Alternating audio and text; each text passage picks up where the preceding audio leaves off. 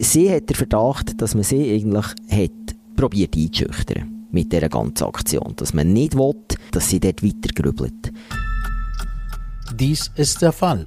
Ein Podcast vom Beobachter. Mein Name ist Erik Fackung. Heute geht es um eine verdächtige Hausdurchsuchung, um den Vorwurf der Kinderpornografie. Dies alles vor einem undurchsichtigen Hintergrund. Thomas Angeli, du hast den Fall beschrieben unter dem Titel Eine verdächtige Hausdurchsuchung. Ja, lass uns doch mal bei dieser Hausdurchsuchung anfangen. Was ist denn da passiert? Man muss sich das so vorstellen, ein ruhiges Quartier Zürich-Oerlikon, äh, morgen, Anfang Dezember 2020, morgen um 6 Uhr und plötzlich läutet es bei der Familie Blumer-Ortega ein halb Dutzend Polizisten vor dem Haus und äh, zeigen einen Hausersuchungsbefehl und sagen, sie haben einen Verdacht auf Verbreitung von Kinderpornografie und sie müssen jetzt das Haus durchsuchen. Mhm. Und die Familie reagiert wie? Geschockt. Mhm. Total. Und Also- die Polizei rein? Die lässt die Polizei rein. Ja, äh, was willst du anders, wenn du noch im Pyjama dastehst, oder? Also, äh, der Bub von der Familie, der elfjährige Raul, ist, ähm, ist da gewesen. Der war früh unterwegs für die Schule. Christina Blumer und ihr Mann, der Enrique Ortega, die die sind beide offenbar noch im Bett gewesen. Und äh, du weißt, wie es ist, oder? Wenn morgen irgendwann in aller Herrgottsfrühe es läutet und du bist noch im Bett, Bist dann bist du zuerst mal geschockt. Bist versch- verschlafen und, und geschockt natürlich. Genau. Jetzt aber der Vorwurf, Kinderpornografie, das ist happig. das ist extrem happig, oder? Und ähm, klar, da bist halt einfach zuerst mal geschockt. Äh, du weißt nicht, was passiert. Ähm, der Enrique Ortega, was um ist gegangen, wo, wo das die Kinderpornografie äh, so verbreitet hat, ähm, sagt, nee, nie, oder? Habe ich nie gemacht. Äh, seine Frau hat auch nie Zweifel gehabt, dass er das nicht gemacht hat, hat das bis heute nicht. Und ähm, ja, die waren geschockt, gewesen, ganz klar. Aber irgendwoher muss der Vorwurf ja kommen. Weiss man, woher der kommt? Ja, mir hat ja dann die Polizei ist reingekommen und hat dann Sachen beschlagnahmt. Die Mhm. hat einen Computer beschlagnahmt, äh, sie hat einen USB-Stick beschlagnahmt und sie hat dem Enrique äh, Ortega sein Handy beschlagnahmt und wir hat ihn dann damit konfrontiert. Äh, es ist eine Datei die angeblich von seinem Handy ist verschickt wurde ähm, mit kinderpornografischem Inhalt. Mhm. Aber wo er sagt, die sei nicht von ihm.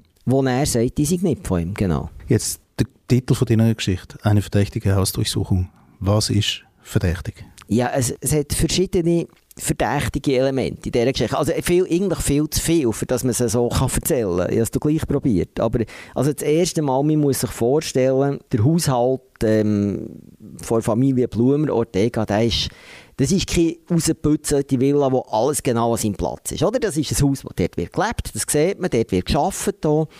Und ähm, dort liegt halt etwas Zeug das um. Und dort liegt vor allem auch relativ viel Elektronik das um. Also dort liegen USB-Sticks das um, es hat Kameras, es hat Computer. Und so der erste Aspekt, den ich finde, das ist einfach komisch. Das ist, dass die Polizei hat genau drei Sachen mitgenommen. Die Polizei hat den Computer von Enrique Ortega mitgenommen, die Polizei hat das iPhone mitgenommen und sie hat eine Art USB-Stick mitgenommen. Mhm. Was heisst eine Art USB-Stick? Der USB-Stick, der abgesehen davon die Familie Blumer Ortega sieht, den haben sie nie gesehen. Er hat ein eine spezielle äh, Form. Noch. Das war gar kein eigentlicher USB-Stick, sondern ein sogenannter Token für, für Zwei-Faktor-Authentifizierung. Also ein Ding, das man in den Computer einstecken kann und dann einen Code überkommt, für sich an einem bestimmten Ort einzuwählen. Die Familie Blumer sagt, haben wir nie gesehen. Er fällt wirklich auch auf, der Stick. Also in dem Sinn, äh, woher das der auf das Mal ist gekommen, keine Ahnung. Mhm. Und jetzt, was passiert mit dem Material, was Sie mitnehmen? Drei Sachen haben Sie mitgenommen, hast du gesagt. Mhm. Was passiert jetzt damit? Sie haben es analysiert. Ähm, wir haben relativ schnell gemerkt, dass das eben kein USB-Stick ist, wie das im, im Hausdurchsuchungsprotokoll noch ist vermerkt war, sondern dass das äh, ein E-Token ist, ein sogenannte. Wir haben das Handy analysiert und nichts Relevanz darauf gefunden. Wir haben den Computer analysiert und nichts Relevanz darauf gefunden. Mhm. Also jetzt könnte die Geschichte eigentlich da aufhören. Und man sagt einfach, irgendwo ein Verdacht ist gewesen wegen Kinderpornografie, hat sich nicht bestätigt. Aber dahinter verbirgt sich noch eine andere Geschichte. Ja, die Geschichte kann tatsächlich da aufhören, oder? Und wenn mir die einfach jemand so erzählt hätte, dann hätte ich gesagt, okay, dumm gelaufen, das Verfahren ist eingestellt, lassen wir es sein. Aber hinter dieser Geschichte verbirgt sich wirklich noch äh, so quasi äh, schweizerische Wirtschaftsgeschichte. Weil Christina Blumer, sie heisst wirklich so, im Gegensatz zu ihrem Mann, den wir anonymisiert haben, ähm, das ist die Adoptivtochter von Hans Bühler. Mhm. Und wer war das? Gewesen? Einfach zur Erinnerung. Der Hans Bühler war Verkäufer von Krypto AG aus Zog. Und die Krypto AG, die, ist, äh, die hat Chiffriergeräte hergestellt für Geheimdienste, für Regierungen. Und Hans Bühler war Verkäufer von diesen beliebten Verkäufern. Und der ist 1992 auf einem Geschäftstrip im Iran verhaftet worden unter dem Vorwurf von Spionage und äh, ist dort neun Monate gehockt. Hm. Im Gefängnis gehockt.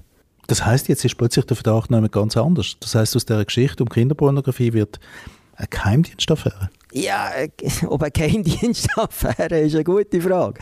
Vielleicht, vielleicht. Ähm, ich wüsste das gerne.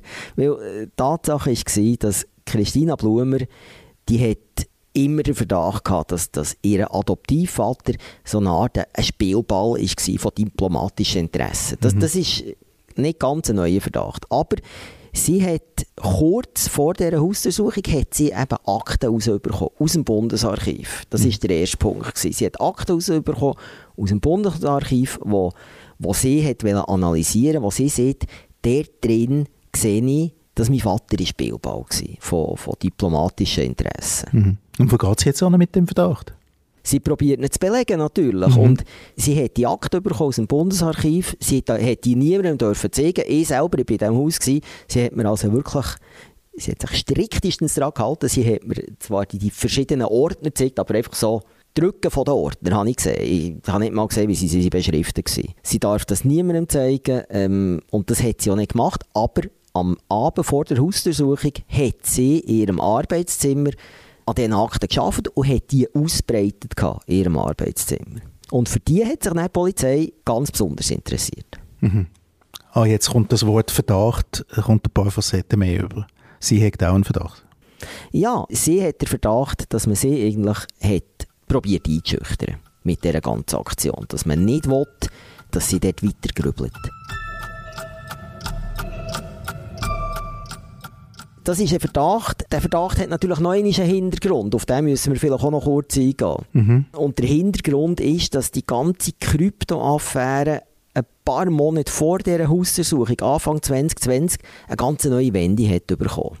Und die Wende war, dass die Rundschau dort hat aufdeckt, aufgrund von Dokumenten, die sie zugespielt bekommen, dass die Krypto AG in Zug über diverse Tarnfirmen im deutschen Bundesnachrichtendienst und der CIA gehört. Und was die Krypto AG hat gemacht ist, sie hat ihren Chiffriergerät Hintertüren eingebaut, so dass wenn die sie verkauft wurden, eben beispielsweise an eine iranische Regierung, dass der deutsche Bundesnachrichtendienst und die CIA können mitlesen. Mhm. Und das ist wahrscheinlich gehört das mit zum Hintergrund von dieser, von dieser ganzen Geschichte. Mhm. Wahrscheinlich. Wahrscheinlich. ich kann in dieser Geschichte so wenig beweisen, dass es fast ein bisschen frustrierend ist. Aber einfach, es hat so Puzzleteile, die einfach irgendwie, die passen mhm. einfach nicht wirklich zusammen. Es ist recht undurchsichtig auf jeden Fall. Es ist hochgradig undurchsichtig, ja. Ähm, ja, jetzt Thomas, wo, wo, woher ist denn das Bild gekommen, dass das Verdächtige, das die Polizei quasi als Anlass genommen hat, um überhaupt mit dem Vorwurf ja, bei ihm aufzutauchen? Ja, das ist ein weiterer so ein bizarrer Punkt. Es hat in der Einstellungsverfügung sieht man auf einmal eine Telefonnummer, wo das Bild angeblich verschickt wurde davon. Die Telefonnummer wenn es wirklich eine Telefonnummer ist, dann, ist die, dann geht die auf Ontario im, im Kanada. In Kanada, genau. Und ähm, jetzt muss man wissen, der Enrique Ortega ist Peruaner, der war nie in Ontario. Gewesen. Keine Ahnung, was es mit dieser Nummer auf sich hat. Es war ja auch nicht seine Telefonnummer, gewesen, sondern eine völlig fremde. Da kommt dann wirklich alles Mögliche in den Sinn. An, an, ja, also das Erste, was mir in den Sinn kommt dabei, ist, äh, wir sind tatsächlich bei irgendwelchen ganz düsteren ja, Vertuschungsmanöver. Wenn ich solche Geschichten höre, sagen ich den Leuten immer zuerst mal, also sorry, an Verschwörungstheorien glaube ich nicht, bringt mir Fakten, aber hier sind einfach die Fakten so schräg, dass man wirklich kann an Vertuschungsmanöver denken kann, ja. Katharina Sigrist von der Rechtsberatung vom Beobachter. Wenn man jetzt so etwas hört, dass es gibt eine vorgeschobene Geschichte und das ist die mit der Kinderpornografie den Rest klammern wir jetzt mal aus. Da wird ein Mann zu Unrecht irgendwie verdächtigt, das gemacht zu haben. Und am Schluss bleibt er quasi übrig wie, wie ein Opfer von einer falschen Verdächtigung. Hat er irgendwie ein Anrecht auf irgendeine Form von Entschuldigung oder Entschädigung sogar? Ja, also Entschuldigungen sieht das Gesetz natürlich gar nicht vor. Da ist jetzt die Untersuchung ja eingestellt worden und wenn es Einstellung gibt, hat man Anspruch auf Entschädigung. Das wäre dann einfach zum Beispiel die Kosten von einem Anwalt, wo man hätte müssen beiziehen mhm. Also das ist das Einzige, was Sie vielleicht könnten erwarten Ich sehe nicht mehr, oder? Also natürlich oder Hausdurchsuchung, die muss einen Grund und einen Zweck aufgeführt haben und die müssen natürlich beide richtig sein und da hat man ja ein bisschen den Verdacht, dass die Hausdurchsuchung an sich nicht rechtmäßig war, weil es ein vorgeschobener Grund war. Aber das muss man zuerst noch beweisen ja, äh, kann man eben nicht beweisen, dummerweise, oder? Weil ich habe selbstverständlich mit der Polizei geredet, ich habe mit dem FEDPOL kommuniziert und, und die sagen natürlich beide, nein, nein, also ist selbstverständlich nicht um die Akte gegangen, ist selbstverständlich nicht um den Fall Hans Bühler gegangen, um den Fall Krypto, sondern es ist um Kinderpornografie gegangen. Und ähm, solange sie bei ihrer Behauptung bleiben, kann man der gar nicht anders beweisen. Und die Christina Blumer, die erlebt jetzt wie quasi das zweite Mal in ihrem Leben so etwas. Also vorher Spielball ihre Adoptivvater und jetzt Spielball der eigene Mann, der verdächtigt wird, kinderpornografisches Material zu besitzen. Ja, das ist so ein bisschen, du kannst fast sagen, wie eine zweite Traumatisierung. Ja, das ist ja so. Mhm. Und da sieht man wirklich keinen Weg, wie die Familie irgendwie wieder irgendwie auf irgendeine Art eine Entschädigung könnte bekommen. Das sehe ich nicht, nein. Mhm. Aber es ist ein happiger Vorwurf, gerade so im familiären Umfeld, dass das Spuren hinterlässt, da muss man sich wahrscheinlich nicht gross hintersinnen. Jetzt schaue ich gerade dich wieder an, eben die Spuren wird es sicherlich geben in einer Familie für so etwas. Du hast am Anfang erzählt, eben, wie die im, im Pyjama dastehen und sehen sich irgendwie Polizisten gegenüber. Vermutlich schaut sogar das Quartier zu, weil alle irgendwie Kinder auf, auf die Piste schicken in die Schule. Ja, wie geht, wie geht die Familie heutzutage mit dem um? Also, was mich fasziniert und berührt hat, ist, dass, dass Christina Blumer nie einen Moment an ihrem Mann zweifelt hat. Hm. Das ist sicher mal, ich glaube, das hat sie eher zusammengeschweißt. Aber es sind wirklich äh, Sachen geblieben. Also so ein Vertrauen also in, in Staat ist natürlich noch massiv erschüttert worden. Also, äh, ihr könnt euch noch vorstellen, wir haben, wir haben das Interview nicht in der Wohnung geführt. Wo denn? Im Garage. Mhm. Und wieso das? Also ist das ein sicherer Ort für Sie, oder? Das ist ein sicherer Ort für Sie. Das ist, ähm, das ist so ein, ein hartes umgebautes Garage. Es hat noch einen Billardtisch drin. Das ist so ein Ort, wo Sie auch mit Freunden sind und so. Und ähm, das war ein Ort, gewesen, wo was durchaus auch USB-Sticks beispielsweise hat, also, und was eine Stereoanlage hat und, und so weiter und so fort.